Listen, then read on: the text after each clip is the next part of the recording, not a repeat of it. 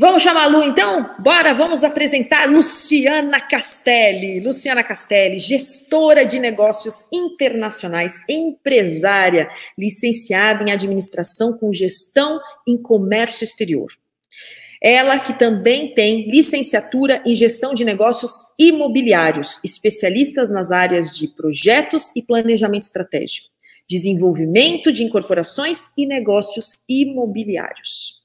Especialista em expansão de produtos e negócios internacionais, com 13 anos de experiência em internacionalização de empresas americanas. Ó, oh, pensa que é chique. Pós-graduada em Relações Internacionais pela Universidade Lusófona de Lisboa. Olha que nome lindo, gente. Mestranda em Sociologia, Economia do Trabalho, Inteligência Econômica e Cooperação no Espaço lusof, lusófono. Depois, Lu, você me corrige se eu estiver falando certo, tá bom? Por favor. Pela Universidade Lusófona de Lisboa. CEO Omnimaster Investments, empresa portuguesa de consultoria e gestão estratégica. O principal foco de trabalho é o empreendedorismo voltado para human to human, com a aplicação do designer Think, no qual eu tenho assim que eu amo, eu fiz um curso de Design Think, uma formação no Vale do Silício. Sou apaixonada pela metodologia. Então é com muito prazer, com muita honra que a gente recebe direto de Portugal, Luciana Castelli. Seja bem-vinda. Obrigada, Pri. Tá conseguindo me ver? Tá muito escuro? Você tá escura, amor. Você tá escura assim. Ah, melhorou. Ah, melhorou. Arrasou, melhorou é. muito. Melhorou Olha, muito. Bom dia, Brasil. E boa tarde, Portugal. Aqui já nós estamos com quatro horas de diferença, né? Para mais. Então, hoje também aqui é feriado nacional. É, então, é, é o dia 25 de abril, eles comemoram aqui o Dia da Liberdade. Olha só! É, então é, é muito bacana e para mim é uma honra estar participando. É, eu quero agradecer um monte aí, você e, e todo o pessoal que me convidou, né, para estar participando. A honra é toda minha. É, eu quero já parabenizar a organização do evento, está maravilhoso. Eu estou acompanhando com vocês aí desde ontem. E muito obrigada por ter me convidado, Pri. E também a Jaqueline, que eu fiquei conhecendo aí outro dia, né? Ela é maravilhosa. O time é maravilhoso, realmente. Lu, é. o palco é seu, brilhe, passe seu recado, passe seu conhecimento e boa sorte e sucesso para você, viu? Até. Obrigada, eu que agradeço. É, então, eu preparei aqui para o pessoal hoje é, uma partilha bem legal para esse tempo né, que a gente está vivendo. E eu dividi em três pontos né, fundamentais para a gente estar tá hoje partilhando. E a primeira, a primeira coisa que eu quero falar para vocês, a primeira palavra, eu vou falar assim várias palavras, né? Então eu queria que se você pudesse estar anotando essas palavras, porque vai fazer muito sentido na, na vida da gente, né? Como empresária, como mulher, né? É, a partir de agora e para o futuro que já está na nossa porta, né? Então o futuro não é amanhã, o futuro já é hoje, né? Então assim, a primeira palavra que eu quero colocar aqui é imprevisibilidade. Né? Então, a nossa realidade hoje, é, ela está muito, muito em cima dessa palavra, né? imprevisibilidade. É grande a palavra. Mas ela é muito importante, porque o momento que a gente está vivendo é um momento imprevisível, né? A gente não sabe o que, que vai acontecer amanhã. E o que, que ontem para a gente ele já está logo ali, né? Não está tão longe é, a nossa realidade mudou, né? Então, o que a gente sabia fazer ontem, né? Ontem a gente fez o melhor que a gente podia, o melhor que a gente sabia fazer. É, mas como que a gente trabalha esse imprevisível hoje? Né? E como que a gente trabalha esse imprevisível a, a partir de agora, né? Então, o que a gente precisa fazer, basicamente, é carregar nossa energia hoje com as experiências que a gente teve ontem, então, isso também é fundamental. A gente não vai jogar fora as experiências que a gente teve. Né? Ela vai fazer sentido para a gente. E eu quero citar aqui uma frase de Raquel de Oliveira Moraes, que eu gosto muito. Uh, ontem eu olhava para o nascer do sol e imaginava quão longo seria o dia e o quanto eu iria poder desfrutar dele. Hoje, eu olho e penso que o dia é curto. Não é assim que a gente está se sentindo? Né? Porque a gente está nessa coisa de de estar tá em casa, né, de não poder sair, vivendo esse, esse é, ambiente assim. É, então, o cenário que a gente está vivendo hoje, ele nunca foi imaginado antes, né? E, então, eu acho que ninguém estava preparado para isso, né? Então, o imprevisível ele acontece e aconteceu realmente, né? E pegou todos de surpresa e hoje está aí uma nova realidade que a gente está vivendo, não é verdade? Então, como que a gente vai fazer? Hoje a gente tem que adotar a melhor abordagem com base no que a gente sabe fazer melhor hoje, não é? Com as experiências que a gente teve ontem, a gente trazendo para esse imprevisível, né? Analisando toda essa situação, vendo o momento que a gente está, que é diferente para cada pessoa, né? E a gente tem que tentar fazer o melhor que a gente sabe hoje. Então, assim, o que, que a gente tem para hoje? Né? A gente fala muito isso, né? Hoje, o que, que a gente tem para hoje? Apenas as experiências que a gente trouxe de ontem, né? Para trabalhar essas incertezas sobre o que a gente está vivendo hoje e sobre o que a gente vai viver amanhã, que a gente também não sabe, não é? Então a gente precisa se preparar, né? O limiar entre o hoje e o amanhã praticamente já não existe mais, que é isso que a gente estava falando, né? Ontem está logo ali atrás. Hoje já é um novo dia, que a gente está tá vivendo que a gente não conhecia, na é verdade? E a gente não sabe o que, que tem amanhã, né? Então parece que a gente entrou numa lacuna de tempo, onde que tudo parou. O mundo que a gente conheceu ontem, ele já pode não existir amanhã quando a gente sair na rua, na é verdade? Então é contra é, é isso que a gente está abordando, né, praticamente. E o que, que a gente vai fazer de uma hora para outra se o negócio faliu? Né? Se o emprego já não existe mais, e a gente não tem nenhuma ajuda também. Né? Então, isso aqui tá para muitas pessoas assim, não é? Então, ó, duas palavras estão na ordem do dia e vão ser fundamentais alavancas para nos levantar e produzir em nós uma mudança de atitude radical, imprescindível nesse momento.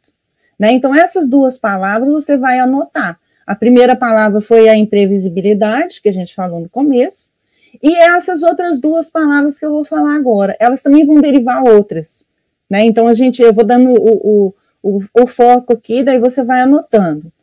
Resiliência, já foi falado aqui em várias palestras, né? a gente tem ouvido muito falar essas palavras resiliência. O que, que é resiliência, né? Então vamos pensar um pouquinho o que, que é resiliência, porque a gente vai precisar muito disso, né? Então, o que, que é o contrário? Vamos pensar que o que, que é o contrário? É o desespero. Né? Então, esse não é o momento da gente entrar em desespero, entrar em pânico, não. O que, que é a consequência da resiliência? O que, que ela vai trazer para nós? Ela vai trazer esperança, não é verdade? Então, quando eu sou resiliente, eu estou produzindo esperança. Olha que legal, né? Então, o que, que é a resiliência? Ela é a capacidade de voltar ao seu estado natural, né? Ou seja, de equilíbrio, principalmente após uma situação crítica e fora do normal, né? Então isso é ser resiliente. É a aptidão que permite recuperar o equilíbrio, né? Depois de a gente ter sofrido uma grande perturbação. Né? Então a resiliência é isso, a capacidade que o indivíduo tem de lidar com o problema, de se adaptar. Olha aí outra palavra legal, adaptar. Adaptar a quê? A mudanças, é superar obstáculos, não é? É resistir à pressão. É tudo isso que a gente está vivendo, né? De situações adversas, não é? É um choque do estresse, é um tipo de evento traumático, é tudo isso que a gente tem, né? Então essa palavra resiliência, ela vai produzir o que? Ela vai produzir esperança. Essas palavras têm que estar anotadas aí. E outra palavra, que é a segunda palavra, que é a reinvenção.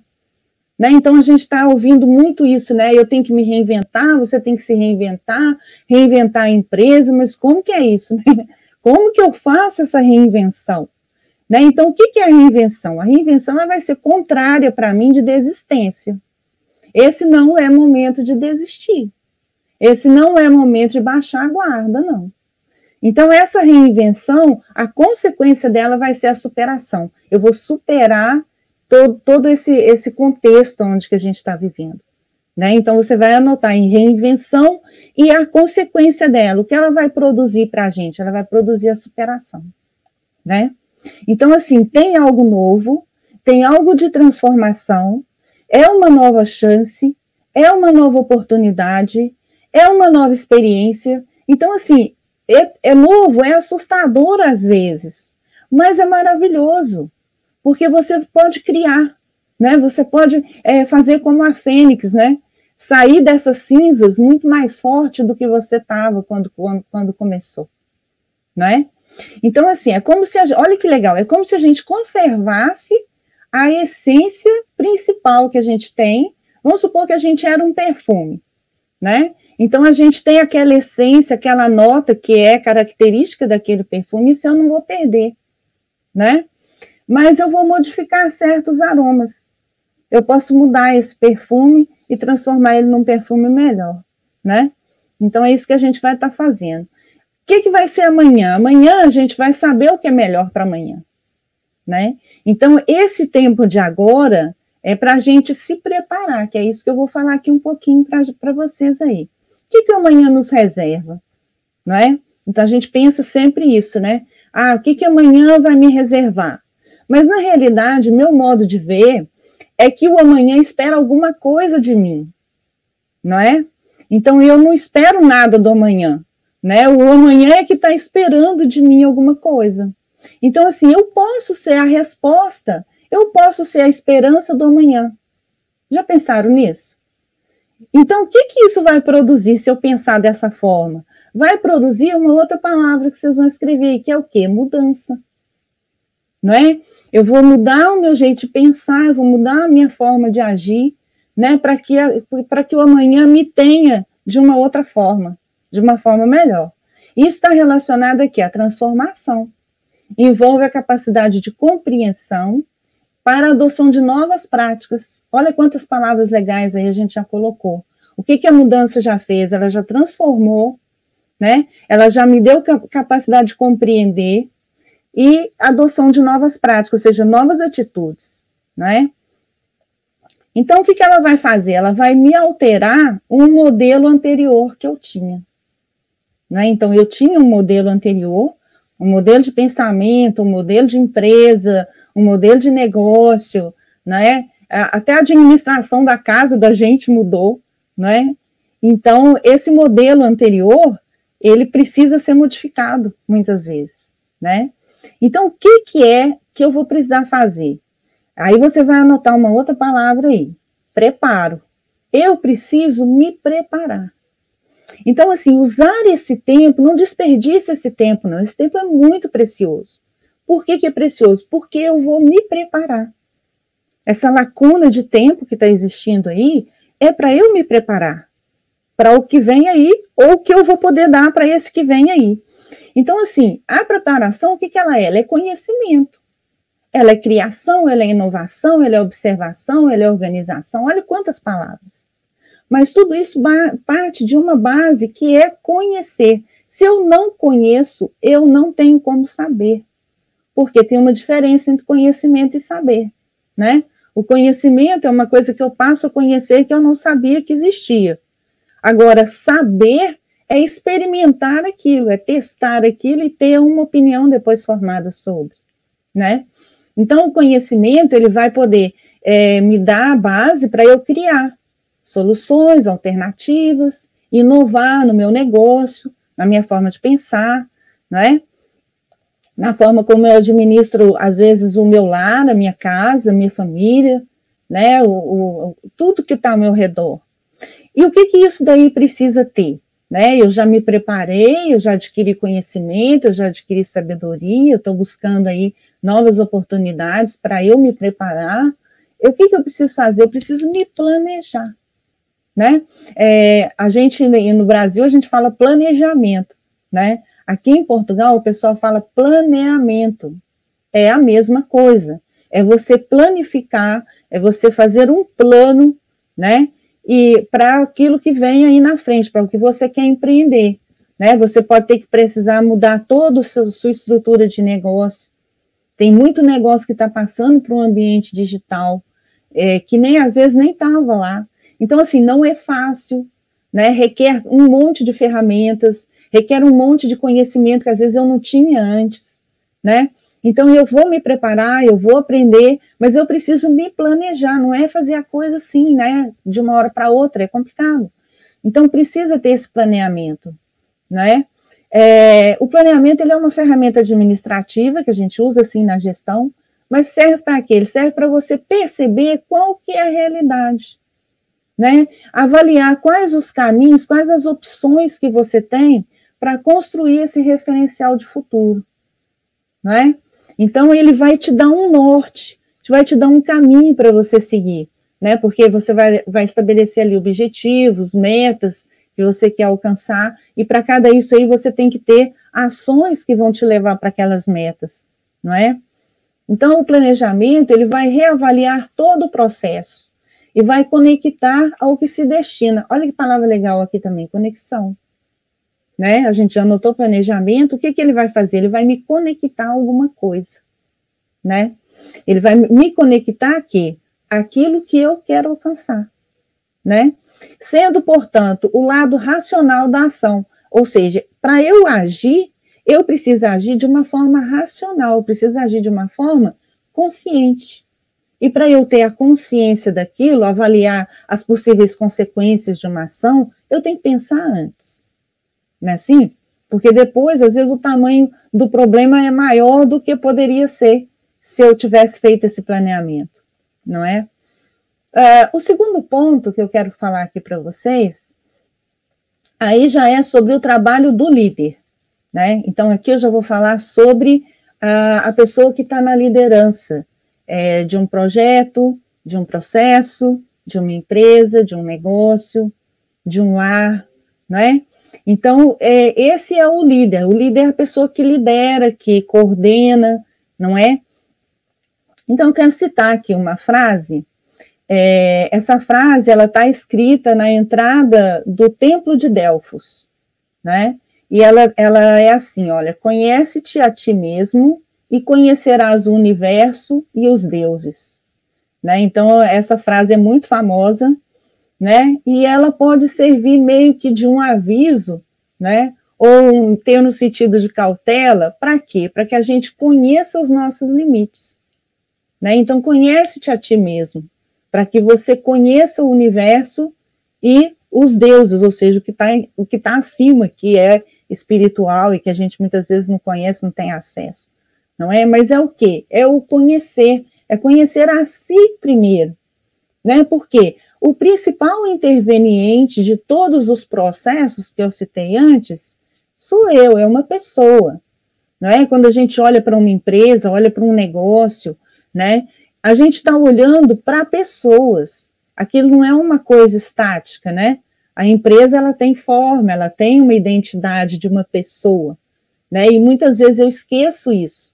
Eu olho para o produto como uma coisa, por exemplo, ah, isso aqui é um produto mas eu não sei que atrás dele, eu não penso que atrás dele tem pessoas, né? E geralmente tem eu ali. Então é isso, né? É a gente conhecer é, para saber lidar também com aqueles que estão à nossa volta. Né? Eu tenho que me conhecer para poder conviver com as pessoas, me relacionar com as pessoas. É muito isso que essa metodologia que a gente está trabalhando aqui nessa maratona vai falar todo o tempo né? É do humano para o humano, né? Não é de uma coisa para um humano, humano para uma coisa. Tem sempre pessoas envolvidas nos processos. Então, ó, nós vamos iniciar essa descoberta de nós mesmos através dos nossos pontos fortes, né? Aprender a usar esses pontos fortes a nosso favor, para que a gente possa empreender com sucesso, não é? Então, o que, que são os pontos fortes? Primeiro, a gente precisa conhecer os pontos fortes né? Alguns a gente até sabe, né? Porque é, fica muito latente, né? Na nossa personalidade. Outros talvez não. A gente nem dê tanta importante, importância. Mas a gente precisa conhecer tanto os pontos fortes como as nossas fraquezas também, né? Porque é isso aí que desempenha é o que a gente é. Isso é fundamental, principalmente diante do mercado. O mercado está em constante mudança, não é? Ele está todo dia mudando, ainda mais nesse cenário que a gente está aí vivendo, e muitas vezes de uma forma muito rápida e invisível até os nossos olhos. Quando a gente vê, nossa, já tem um, um concorrente fazendo uma coisa, já surgiu ali uma ideia que eu tinha, o outro já fez. Então, assim, o mundo está, de uma forma, ficou tão global que a coisa acontece muito rápida, né? E a gente tem que saber isso. É, como que a gente vai saber os nossos pontos fortes? Então, uma dica. Eu posso fazer uma lista desses pontos fortes, é, pensando nas coisas que eu mais gosto de fazer é, no meu trabalho, hobbies, ou também perguntando a pessoas né? Pessoas que estão próximas a mim, é, colegas de trabalho, é, de repente, o que, que eles destacam em mim como sendo um ponto forte meu, não é? Isso daí a gente faz também com os pontos fracos, né? Porque os pontos fracos são, são aquelas coisas que a gente às vezes nem quer saber que tem, né? Mas precisa, né? A gente precisa ter consciência. Então, essa é uma palavra também que a gente vai escrever, que é consciência. Eu preciso é, trazer aquilo para o meu mundo real e me confrontar com aquela, com aquela fraqueza ou com aquele ponto forte, né? É, eu vou dar um exemplo de como que isso pode atrapalhar na nossa performance, né? É, um exemplo que, que eu vou dar para vocês aqui é da hiperatividade. Por exemplo, eu sou uma pessoa hiperativa, né? Então eu sei que isso é uma qualidade minha, um ponto forte meu, né? Que eu consigo tomar decisões rápidas, eu consigo articular rápido, consigo coordenar muita gente. Então é uma coisa bacana, é um ponto forte que eu posso e devo utilizar. Só que ele, ele às vezes, ele me cria uma barreira que é a impaciência, né? Então eu, eu, eu tenho a ideia, eu já, eu já tenho a solução, e daí eu fico impaciente, eu já quero impor minha ideia, eu já quero falar, eu não deixo o outro falar, não é assim, eu não tenho paciência para ouvir, para esperar que o outro é, fale, não é? Então isso vai me gerar o quê? Um problema, um atrito. E de repente aquela ideia que eu tinha era uma ideia bacana, podia fazer sentido, mas as pessoas resistem. Não é por quê? Porque elas não se sentiram ouvidas. Eu não dei espaço né, para que elas é, pudessem se manifestar, manifestar as ideias, ainda que fosse uma ideia errada, que não tivesse nada a ver, mas as pessoas precisam é, ser respeitadas, né? Nas suas ideias, nos seus tempos também, né? Então, isso daqui é, é, é uma coisa que a gente vai é, balizar, né? Eu vou sim potencializar os pontos fortes. A gente é, dificilmente se concentra nos, nos pontos fracos. Ah, eu tenho que melhorar isso. Não, eu tenho que perceber que eu tenho aquela dificuldade e me policiar. Mas eu vou me concentrar no lado forte, né? Então, quando a gente identifica as fraquezas, como é que a gente vai fazer? A gente vai observar, a gente vai analisar, né? Vamos tentar sim melhorar, né? E nós vamos separá-las em caixas. Vamos colocar três caixas para a gente pôr as fraquezas. A primeira caixa, eu vou colocar aquilo que eu já conhecia, ou seja, que eu sei que eu tenho, já estou trabalhando, né? Já estou eh, me policiando naquilo. É, a segunda caixa é, são aquelas fraquezas que eu vou descobrir, né, que estavam no meu ponto cego aqui, eu não estava vendo que eu tinha, ou eu não conhecia antes. De repente, alguém me fala um, uma fraqueza minha, fala, ah, você é muito assim, ó, toma cuidado. E eu falava, gente, mas eu não sou assim. Então, isso estava no meu ponto no meu ponto cego, né? Eu não conhecia e agora eu conheço. Então, eu vou botar nessa caixa porque eu preciso me observar observar as ações que eu estou tendo e ver se eu ajo é, daquela maneira com as pessoas, né? É, e a, a, terceira caixa são as fraquezas que as pessoas apontam né, em mim e que eu acredito que não, não tenho realmente. Meu, o que aquela pessoa está vendo isso em mim, né?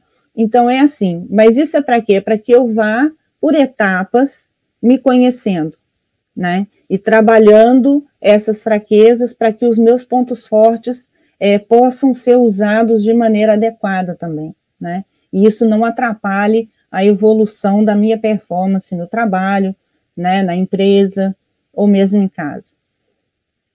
Então, ó, esse exercício ele vai nos ajudar a nos conhecer melhor e saber essas reações positivas e negativas que podemos ter diante das situações, né?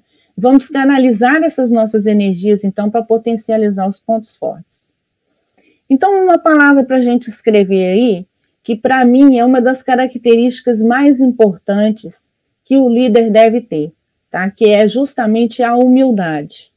Né? Então, o líder precisa ser uma pessoa humilde, justamente por causa disso. Por quê?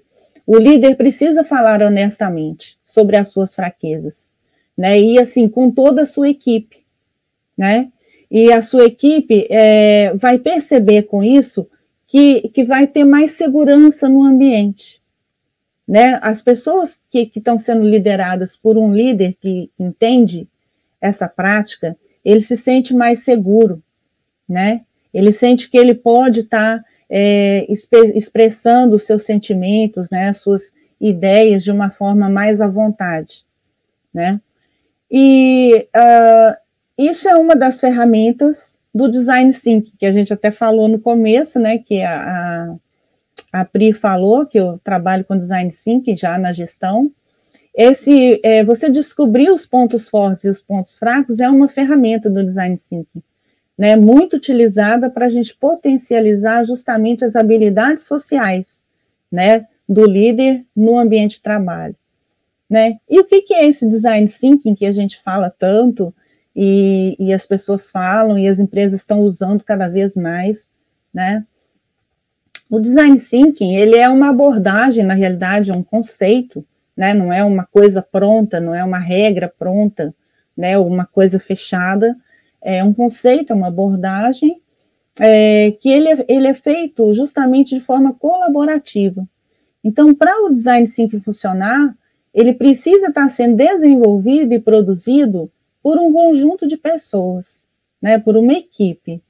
Né, é, aí ele vai realmente funcionar. E ele existe para quê?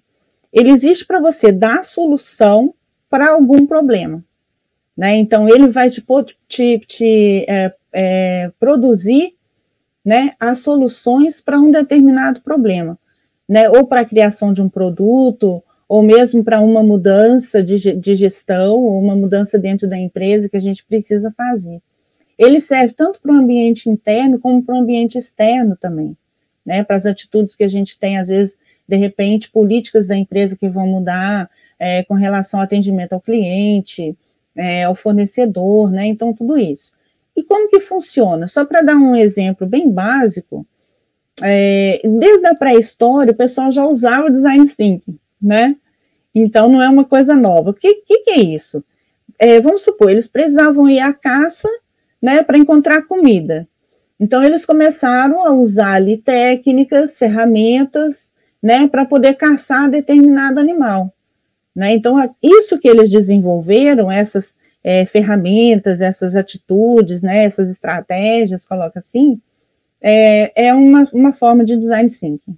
Né? E também para usar o frio, né? Por exemplo, estavam no frio, usava a pele da caça para poder se cobrir do frio. Então, o design thinking é mais ou menos isso, né? É, você tinha, tem problemas, então você precisa entender como que é esse problema, né? O que está todo no entorno dele e criar soluções para isso. Né? Existem aí várias é, etapas e tudo que a gente não vai falar aqui, mas é o pensar fora da caixa, né? É como a gente fala muito, é preciso pensar fora da caixa. Pensar fora da caixa é isso, é criar soluções diferentes. Né? Você pode criar várias, testar uma, duas que você acha que é melhor, ou testar todas, né? E dali você, ah, essa funcionou, essa outra já não funcionou, né? Então é mais ou menos assim que a gente busca os resultados, né? É, através dessa, dessa abordagem.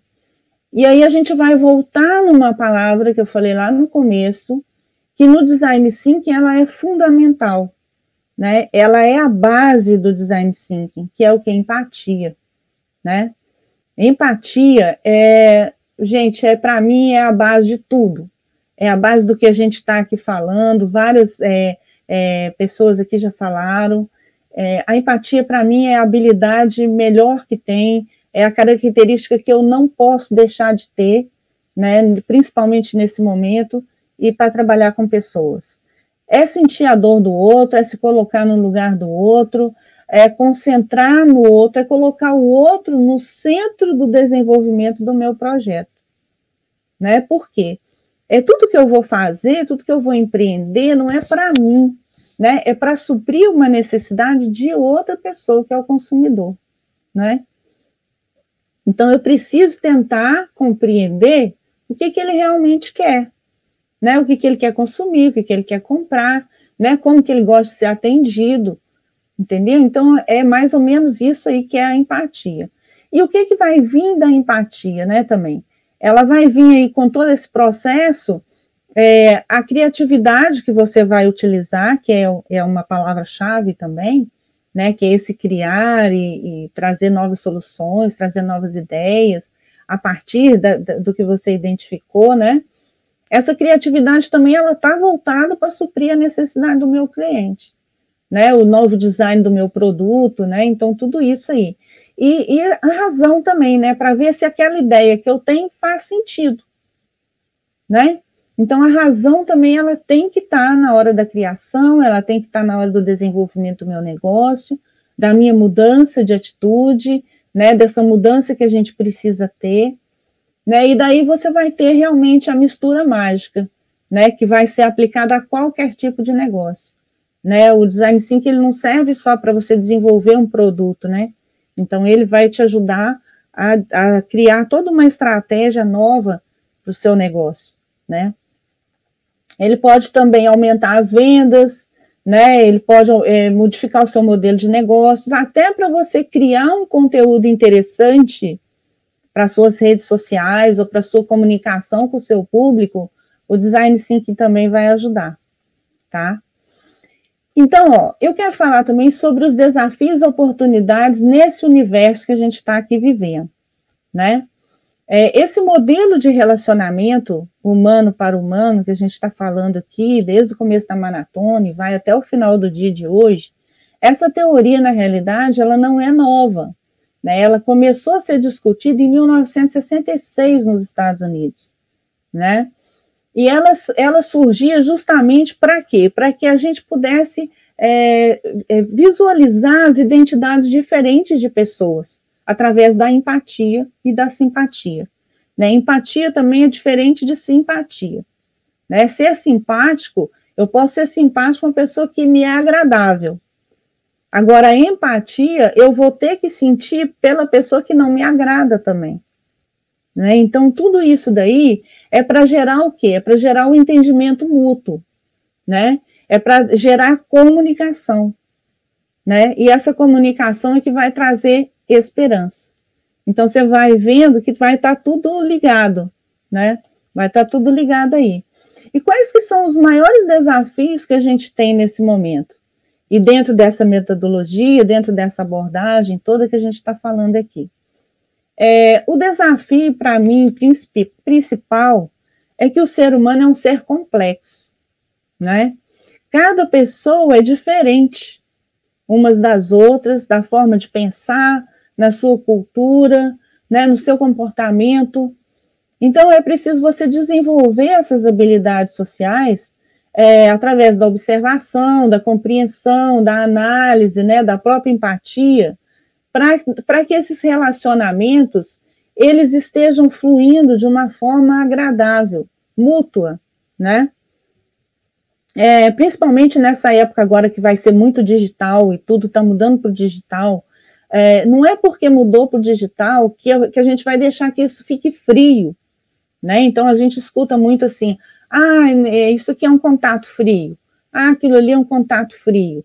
Né? Por quê? Porque você coloca lá uma, uma secretária eletrônica para atender uma gravação e a gente quer falar com a atendente, né? Aí a gente fica escutando lá, ah, toque um, toque dois, toque três, até chegar o nove para você falar com a atendente, né? Você quer falar com a pessoa, né? Então a gente tem que ter esse cuidado, né? Muitas vezes a gente é, responde também aqueles é, é, Facebook, né, mensagem, a mensagem é toda automática ali, você não consegue contato com a pessoa que realmente está do outro lado, né? Então, isso é uma oportunidade também, né? Então, esses desafios, eles também são oportunidades, né? Nesse, nesse, nessa, nesse tempo também, a gente vai ver quais são as oportunidades que a gente tem para desenvolver, né? E esse isolamento, esse distanciamento que a gente está fazendo aqui físico, ele vai propor sim novas oportunidades de negócio. Então a gente precisa estar tá atento, né? estar tá atento a tudo isso que está acontecendo para ver aonde que eu posso me colocar. Olha, tem aqui uma oportunidade, então vou trabalhar aqui, né? É, o terceiro ponto que eu quero falar, que a gente já está aqui chegando, né, para dar um fechamento, é o trabalho em equipe, né? É, a gente precisa aprender a trabalhar em equipe, né? Trabalhar junto, né? Isso é muito importante. Então, dentro de um ambiente de equipe, é, por exemplo, quando você chega para trabalhar numa empresa, muitas vezes a pessoa chega, bate cartão, entra, às vezes nem bom dia dá, né? Então, assim, é diferente, né? Você chegar e iniciar uma jornada de trabalho, né? Então, a gente tem que ter atenção a isso, como que está o nosso relacionamento dentro da empresa com os colegas de trabalho, né? Às vezes a gente está tão focado no processo, no que eu tenho que fazer, na tarefa, que eu esqueço que tem pessoas ali, né? E é onde também eu sou uma delas, não é? Então, assim, ter muita clareza nas funções é, que a gente está desempenhando também, ela é, produz segurança, produz confiança, não é? Às vezes a gente não sabe direito o que está fazendo ali, né? o que, que eu tenho que fazer agora. Então, assim, o líder também precisa ter esse foco, né? De estar tá, é, coordenando de uma forma eficaz, né? E, e, distribuindo as tarefas de uma forma que a pessoa realmente entendeu o que, que ela precisa fazer dentro daquele processo, né? Isso daí vai fazer o quê? Vai fazer com que as pessoas floresçam, né? Para construir uma equipe de alto desempenho, as pessoas têm que sentir isso, têm que sentir segurança, né? E é o líder que vai passar isso. E esse ambiente seguro também, é, nessa experiência do dia a dia, o líder ele vai tirar da pessoa o melhor que ela tem para dar, né? Porque vai estar atento às habilidades e aos pontos fortes de cada pessoa da equipe, né? Então isso é muito importante, né? é, independente da função, todo mundo precisa ter um parceiro, né? Porque eu posso falhar amanhã, eu posso estar doente, alguém vai ter que me substituir, né? E essa pessoa que vai me substituir, ela tem que saber o que, que eu faço, né? E saber como que eu me posiciono ali para de repente ela tem que substituir, eu não sei nem o que eu tenho que fazer, né? Então esse trabalho em equipe ele é muito importante, né? Equipe é muito diferente de grupo. Né? A gente fala assim, ah, eu tenho uma equipe, às vezes não é, às vezes é só um ajuntamento de pessoas. Né? Equipe é muito mais que isso.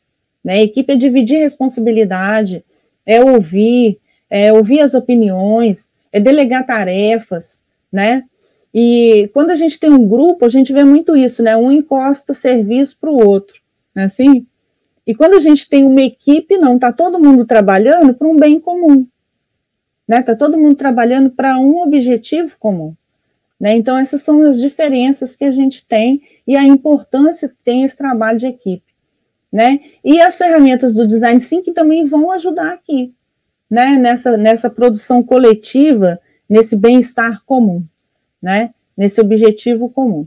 E para todo mundo se sentir aqui que é parte de um todo, né? Cada parte ela tem uma função, ela tem uma importância, né? É, por exemplo, assim, é, eu sem um braço, né? Eu vou sentir a importância que meu braço tinha quando eu perco ele, né? Então todo mundo é importante naquele processo, né? O trabalho de equipe, ó, cada membro deve saber o que fazer e o que os outros integrantes estão fazendo e a sua importância para que a tarefa seja concluída com êxito. Então isso aqui que é, é a função mesmo de tudo. E o que que acontece? É, se eu não tenho isso muito bem desenhado e muito bem arquitetado ali, eu vou ser improdutivo. Então, a minha empresa, às vezes, ela é improdutiva e eu não sei, às vezes, por quê. Né? É justamente porque essa equipe não está bem coordenada. Né? Então, essa, a, a saúde mental das pessoas que estão trabalhando, das pessoas que me envolvem, né, a minha própria saúde mental, deve ser prioridade dentro de um processo. Né? Então, isso é fundamental. Ó, segundo a Organização Mundial da Saúde, a saúde mental nas empresas é o estado de bem-estar relacionado com as condições do trabalho, no qual o colaborador consegue usar as suas próprias competências, recuperar-se do estresse do dia a dia, ser produtivo e colaborar na sua comunidade. Olha que legal. Isso aqui é da Organização Mundial de Saúde.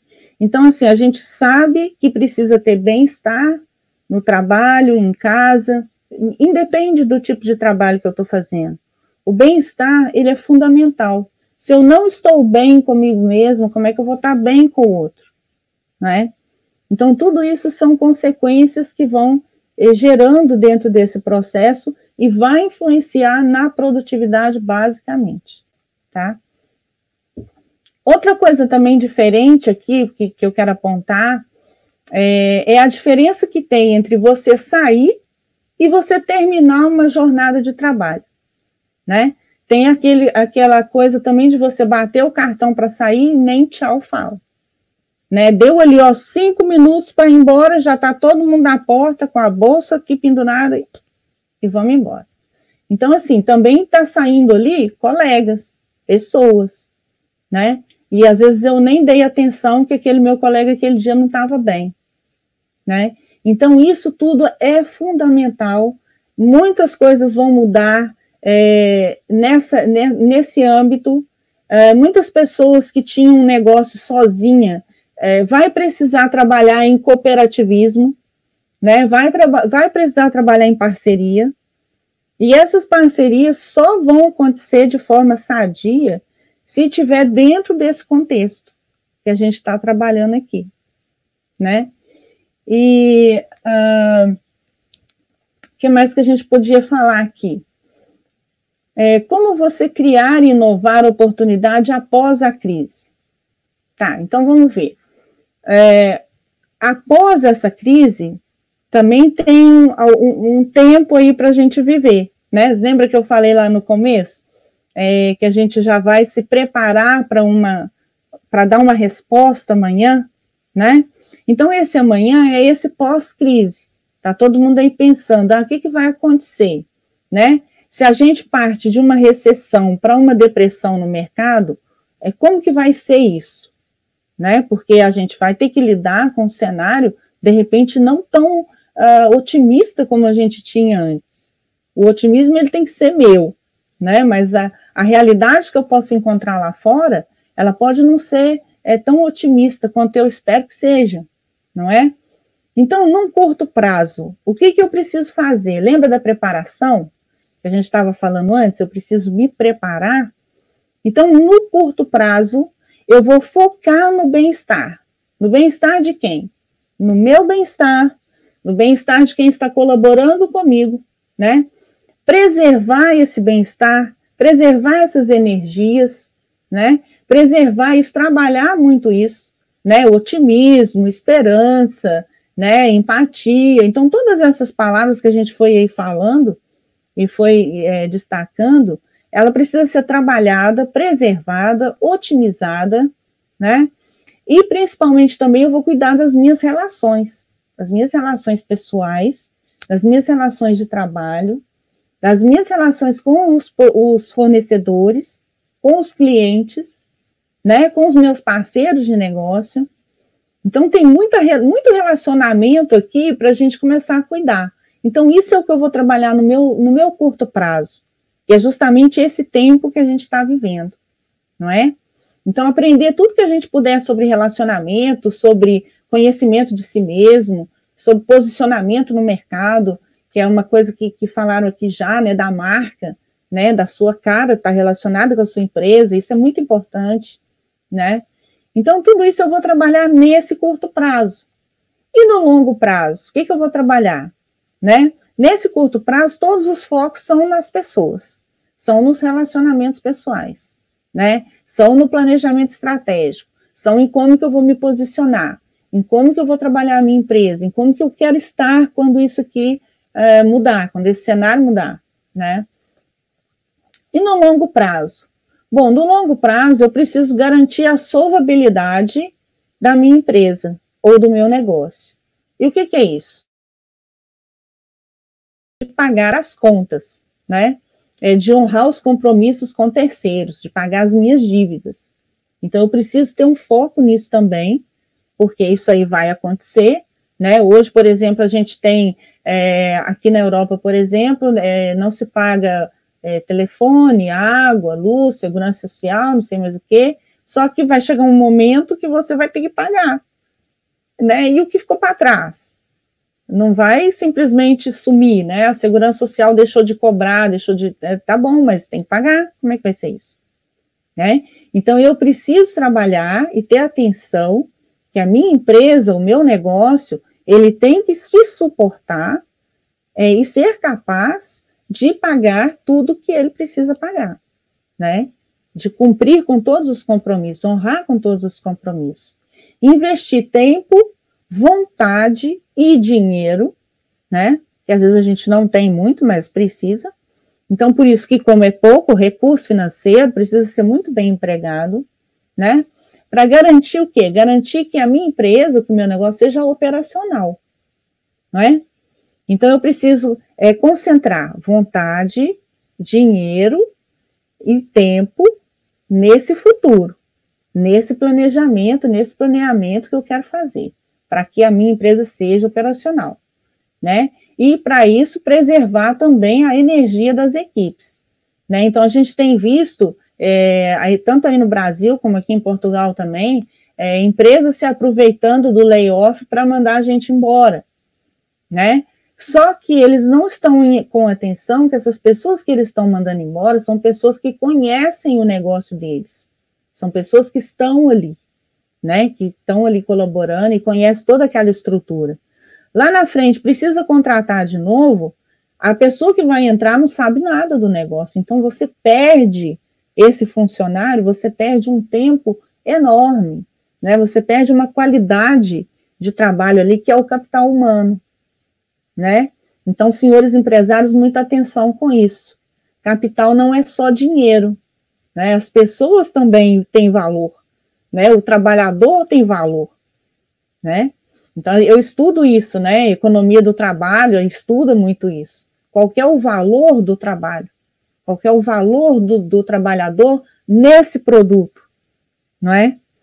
Então, assim, é, para a gente dar uma fechada nisso tudo que eu falei aqui, é, não existe uma fórmula mágica, tá? Para você vencer e ter sucesso numa crise, ainda mais um tamanho dessa, né? Que, que a gente nunca viveu, ou seja, não tem parâmetro de comparação, não é? É tudo novo, é aquela imprevisibilidade lá do começo, não é? Como é que a gente vence e tem sucesso, né? Dentro desse cenário? Ainda mais quando tudo está diretamente relacionado com o ser humano. Né? Então, vocês podem ter aí atenção que não está se falando muito mais em meio ambiente, em não sei o que lá da esfera, isso e aquilo, camada de ozônio, é só o ser humano. Porque o ser humano agora ficou escasso, o ser humano está dentro de casa. Né? Então, assim, o restaurante está fechado, se ele abrir as portas amanhã, você acha que ele vai estar tá lá cheio de gente? Você acha que vai estar lá lotado igual estava antes? Não vai. Né? Então, o ser humano, o cliente, a pessoa que eu quero alcançar, ela agora está fácil de eu saber onde está, está dentro de casa.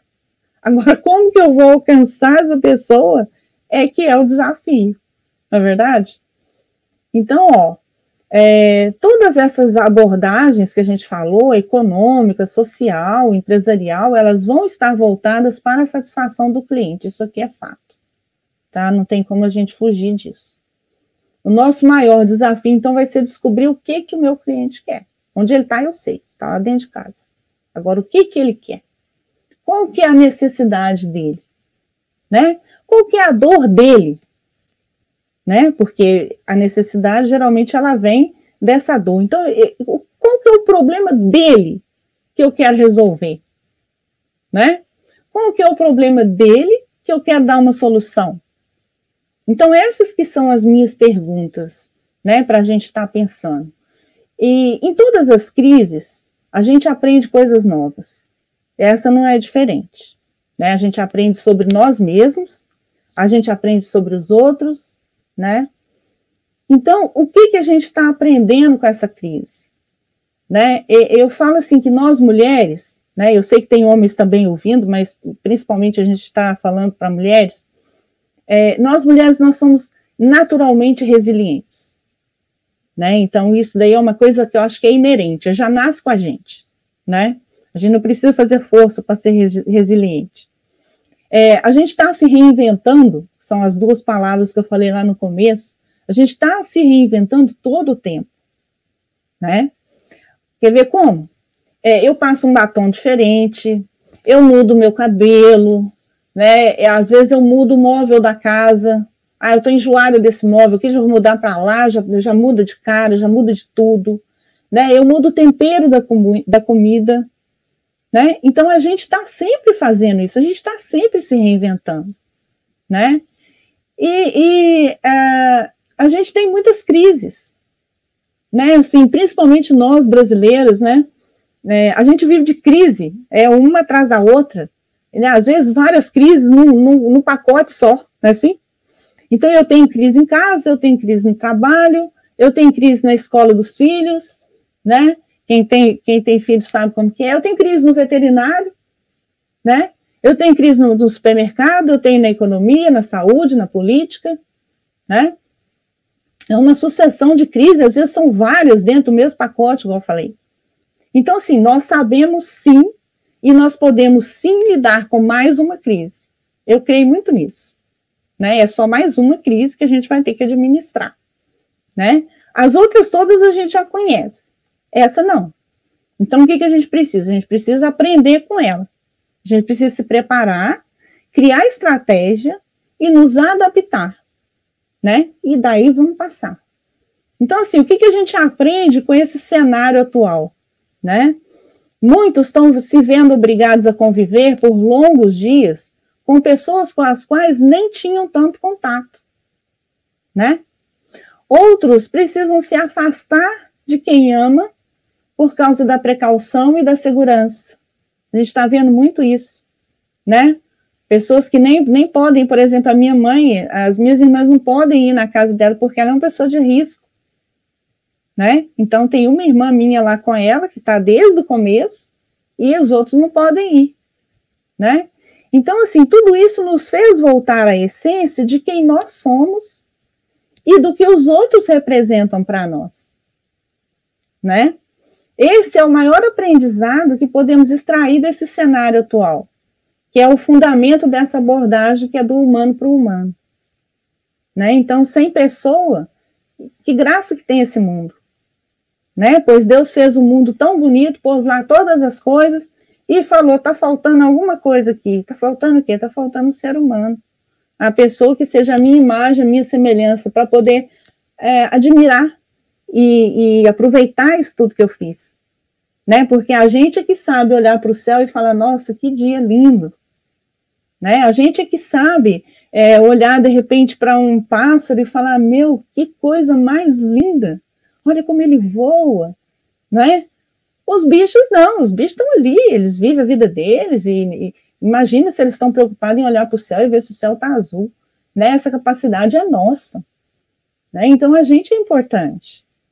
Né? Empatia é a palavra de ordem. Quem não tem precisa adquirir essa habilidade. Né? Então, assim, a minha última pergunta, uh, eu vou deixar aqui assim: que significado que tem esse aprendizado para amanhã? Né? O que, que isso está representando para mim? Eu tenho ouvido muito assim, as pessoas falarem, olha, depois que passar essa crise, parará, parará. Quando isso acabar, eu vou fazer tal coisa. Ah, depois que liberar para a gente sair, eu vou fazer isso. Então, assim, que tal a gente de, de trocar esse discurso? Assim, o que, que eu posso fazer agora para quando isso acabar, eu fazer tal coisa? né? Então, pensar muito no que, que eu estou fazendo com esse tempo que eu tenho agora. Que vai acabar, vai passar. Né? Como também o pessoal já falou aqui. Depois que eu passou, aí eu, nossa, nem aproveitei tanto. Mais ou menos isso. E pelo que podemos estar agradecidos? Né? Agradecer, ser grato, é uma coisa fundamental. Reclamar é muito fácil, mas e agradecer? Pelo que, que eu sou grato? Pelo que, que você é grato? Né? Tem alguém agradecendo por esse tempo? Tem alguém agradecendo por essa crise? Né? Ou está só focando só no que está é, de ruim? Né? Eu vou, vou falar por mim, tá? O que, que eu agradeço? Eu agradeço pelo ser humano. Agradeço mesmo. Eu vim para Portugal há três anos atrás. Está fazendo três anos que eu estou aqui em Portugal. Eu vim para cá com um sonho, né? Eu deixei no Brasil meus filhos, eu deixei a minha família, eu deixei o meu neto, deixei os meus amigos, e deixei os meus cachorros, né? E não tive mais com eles. E nesses três anos eu não voltei mais ao Brasil, né? Eu conheci outras pessoas aqui, eu comecei uma outra jornada aqui, eu fiz novos amigos, né? E eu quero dar aqui destaque para essa palavra sonho, né? Porque com essa coisa toda, é, muitos sonhos de muita gente foi por água abaixo. Muito projeto, é, muita empresa, muito negócio, né? Mas eu vou falar para você que capacidade maravilhosa tem o ser humano para sonhar, né? Então, assim, eu já estou sonhando outras coisas que eu quero fazer. E eu quero que você sonhe também, assim como o José do Egito, lembra? Estava é, sonhando, sonhando e via coisas e tal. Então, assim, sonha. Sonha. Porque o único que pode sonhar, idealizar e fazer acontecer somos nós, né? Cada um de nós.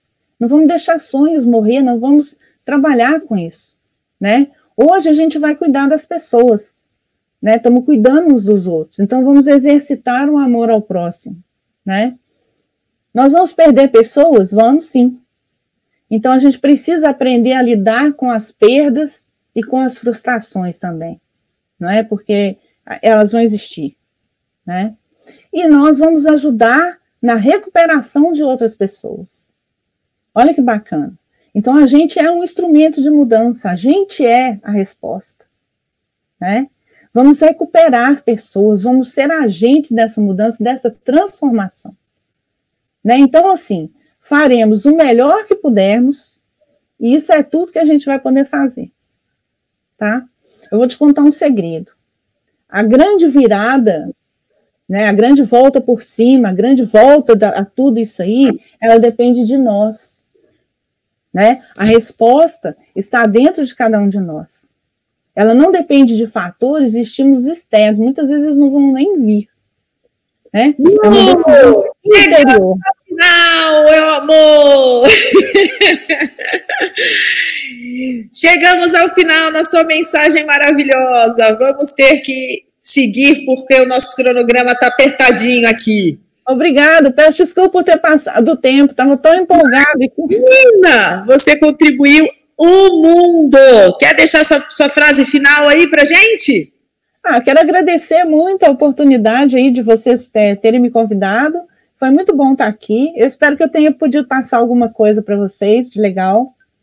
Passou maravilhosamente bem, muito bem. Gratidão, viu? Beijos aí nos nossos irmãos em Portugal. Beijão, até mais. Beijo.